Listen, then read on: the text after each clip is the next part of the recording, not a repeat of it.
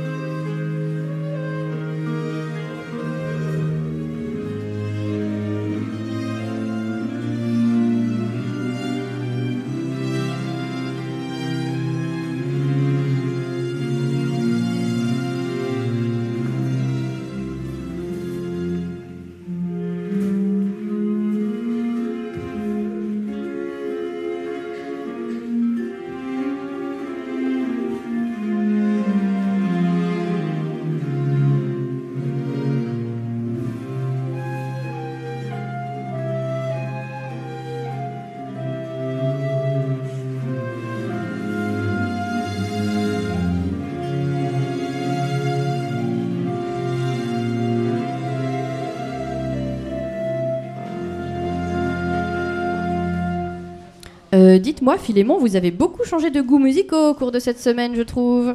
Oui, enfin là, c'est pas vraiment mon style de musique préféré, on va dire. Bah, alors, pourquoi cette passion soudaine pour la musique baroque? Philémon, je me suis absenté deux jours et je ne vous reconnais plus? Bon, Céline, calmez-vous s'il vous plaît. Je préférerais vraiment travailler avec Lorraine. Bon, je m'égare. Revenons à cette musique. Christian, je crois qu'elle vous parle un peu plus qu'à moi. Euh, oui, elle me parle. C'est le final du Sommeil d'Atis, euh, grand opéra du 17e de, de Lully. Et, je chante euh, dans, l'année dernière dans, dans Pirouésie, j'ai joué mon spectacle avec euh, qui s'appelle Quelle est belle à mes yeux cette nuit endormie.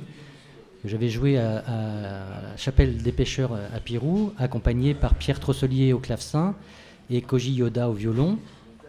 Et dans ce spectacle, donc qui est fait de, de poésie 17e, surtout autour de Jean de La Fontaine, des choses pas connues, des perles pas connues de La Fontaine, et de, grands, et de, pièces peu connues aussi de, musique baroque. Euh, eh bien, je, chante euh, juste, ce qui vient juste avant l'extrait qu'on vient d'entendre, euh, qui est le, début du sommeil d'Atis, et qui, qui fait Dormons, dormons tous. Ah, que le repos est douce, en prononciation restituée 17e. Et vous pouvez nous en faire un petit extrait ou pas? Oui, la voix du matin, du midi, je couchais à 3h du matin, mais voilà, mets un peu de réverb, voilà, ça, on va se retrouver dans l'église de Pirou. On ferme les yeux, on va entendre de la belle et douce musique du 17e. Et là, on avait juste des accords. Ta, ta, ta, ta, ta. Dormons, dormons tous. Ah, que le repos est doux. Ah, que le repos est doux. Mais là, c'est plutôt euh, Notre-Dame de Paris, là, au niveau de la réverbe. On a une belle réverbe église, hein, euh, cathédrale même. Voilà, et donc dans ce spectacle, je chantais cette air-là. Maintenant, dans le spectacle, c'est agrémenté, je chante deux, airs, deux autres airs. Et, et le spectacle, autrement, voilà, fait une heure et quart et, il tourne. Voilà. Alors si on veut vous voir, on doit aller où? Parce que cette année, vous n'êtes pas à Pirouésie pour le spectacle. Eh bien non, je ne suis pas à Pirouésie. je vais rejouer à Paris en octobre. D'accord. l'atelier de Pierre. Euh, je mettrai un lien sur. Euh, je ferai joindre un lien sur le, site de, de Pirouésie. Avec plaisir, oui. Voilà. Et ce sera euh, début de tout le mois d'octobre, vendredi, samedi, dimanche. Donc à Paris. à Paris. À Paris. Est-ce que en dehors de Paris, on peut vous voir aussi ou pour l'instant c'est essentiellement à Paris Justement, on fait sa présentation là à Paris justement pour diffuser le spectacle. on a des demandes de, professionnels mais qui veulent voir le spectacle. Ah on est en contact avec divers festivals et, euh, donc ça, sera, ça suivra dans le courant de l'année et, euh, sur 2018-2019 également. Bien, et eh bien merci beaucoup. On souhaite belle et longue vie à ce spectacle. Merci. Christian. Alors, on va peut-être revenir un petit peu à nos vers luisants parce que notre ami Yves est toujours avec nous. Et moi, je me demandais, Philémon. Oui comment, comment ça lui, un verre luisant? Ah, comment ça lui? Grand mystère de la bioluminescence. Eh bien, la bioluminescence, c'est un choc chimique, en fait. Euh, les vers luisants ne sont pas les seuls à produire de la lumière. Les bactéries peuvent produire de la lumière, les poissons des abysses peuvent aussi produire de la lumière, mais toujours par bioluminescence.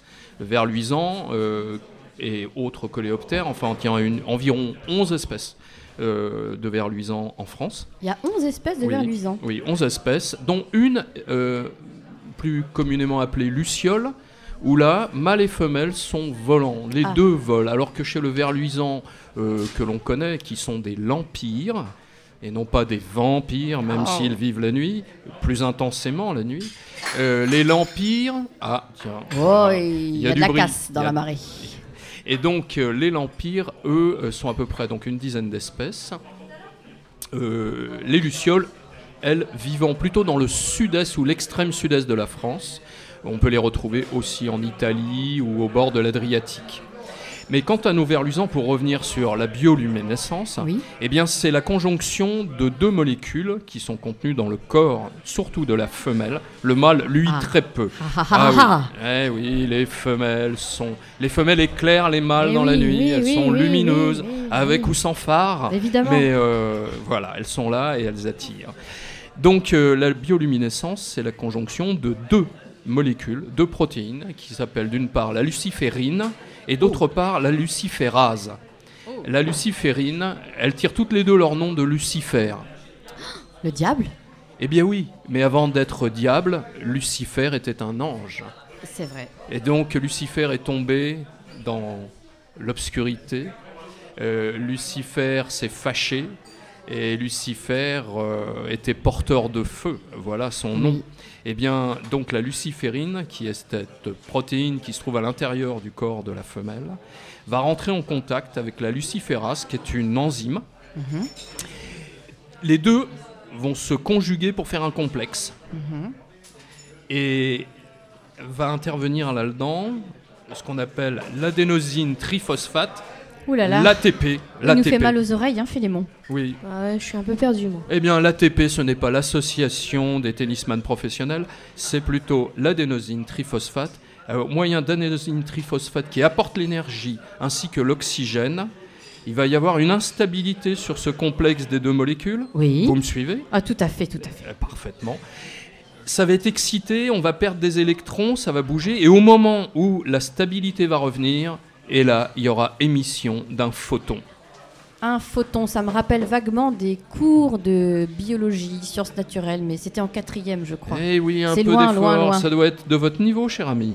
Non, euh, pas encore. Pas du tout Même le baroque n'était pas de votre niveau Non. Euh, et le baroque and roll, certainement. Euh, non plus. Non plus. Bon, revenons à la luciférase et à la luciférine. Eh bien, le photon qui va être émis est extraordinaire. Il va y en avoir plusieurs, bien sûr, au cours de la nuit. Il peut y avoir une réaction en chaîne qui va se poursuivre tant que la femelle n'a pas trouvé un mâle. Et donc, elle va briller. Et la lumière qu'elle émet est bien plus efficace que la lumière de nos ampoules car la lumière qui est émise par un verre luisant est ce qu'on appelle de la lumière froide. C'est-à-dire que nous, avec nos ampoules à incandescence, sur toute l'énergie électrique qu'on va utiliser pour allumer une ampoule, on ne prendra que 3% et 97% seront dispensés ou dispersés en tant que chaleur et calories. Alors que chez les vers luisants, la lumière froide va produire, à partir de l'énergie dégagée, va produire 98% de lumière, soit 2% peut-être de calories. Incroyable. Les vers luisants ont inventé les LED. voilà ce qu'il faut savoir. Depuis très longtemps, c'est de la lumière froide. Bien plus efficace que des LED. Voilà comment ça marche pour allumer un verre luisant. Et plutôt une femelle. Une femelle, oui, ça on a bien compris ça. Ah, on a bien, bien compris qu'elles étaient lumineuses, non? Exactement, exactement. et en plus, c'est exactement aussi ce que raconte la petite chanson qu'on a passée tout à l'heure, un Dan Sylvestre, Lulu le verre luisant. La chanson nous répète Charlotte, allume ta loupiote. Et il s'agit bien, on l'a déjà entendu, on l'a déjà écouté, il s'agit bien de la femelle qui brille, et c'est bien dit dans la chanson. Charlotte allume ta loupiote. Eh oui, exactement. Mais voilà.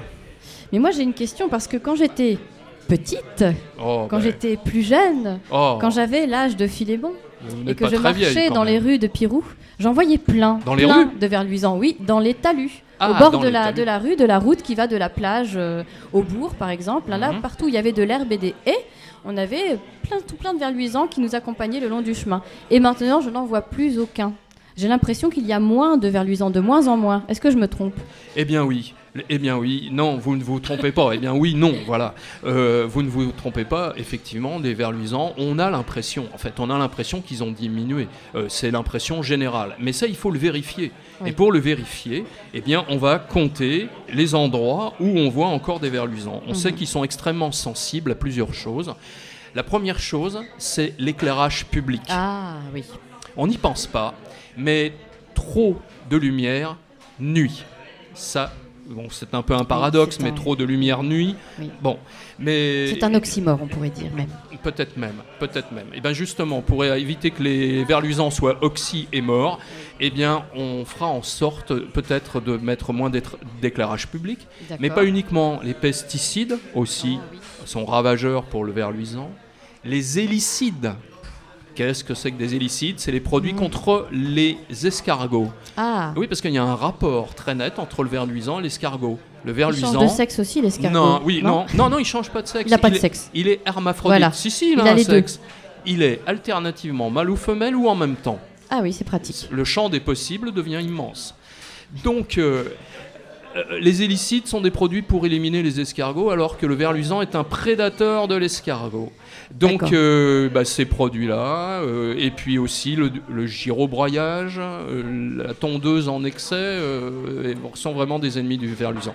Alors on les compte, on va les compter, et il y a une opération en France maintenant depuis 4 ans qui est menée à la fois par le CNRS mhm. et en même temps par un observatoire qui est une association, euh, c'est l'association des estuaires, et tout un chacun, tout citoyen, peut aller sur Internet, voir le site qui s'appelle l'Observatoire des vers luisants et déclarer là qu'il a vu un ver luisant dans son jardin, ou bien, chose intéressante, qu'il n'y en a pas, car l'absence de données est déjà une donnée. Très bien. Alors, euh, amis auditeurs de Radio Bulot, si vous voyez des vers luisants, eh bien, allez très vite euh, signaler à l'Observatoire des vers luisants. Euh, vous taperez sur Internet un Observatoire des vers luisants. vous pouvez envoyer un mail à ovl. Donc ovl en majuscule en minuscule at gmail.com et signaler que vous voyez des vers luisants ou comme nous le précisait Yves, que vous n'en voyez pas. Merci beaucoup, merci eh beaucoup Yves pour euh, toutes ces passionnantes informations sur les vers luisants. Eh bien, c'est moi qui vous remercie de m'avoir prêté votre micro et j'espère que je vous ai un petit peu éclairé. Ah, vous nous avez entièrement éclairé, j'en brille encore.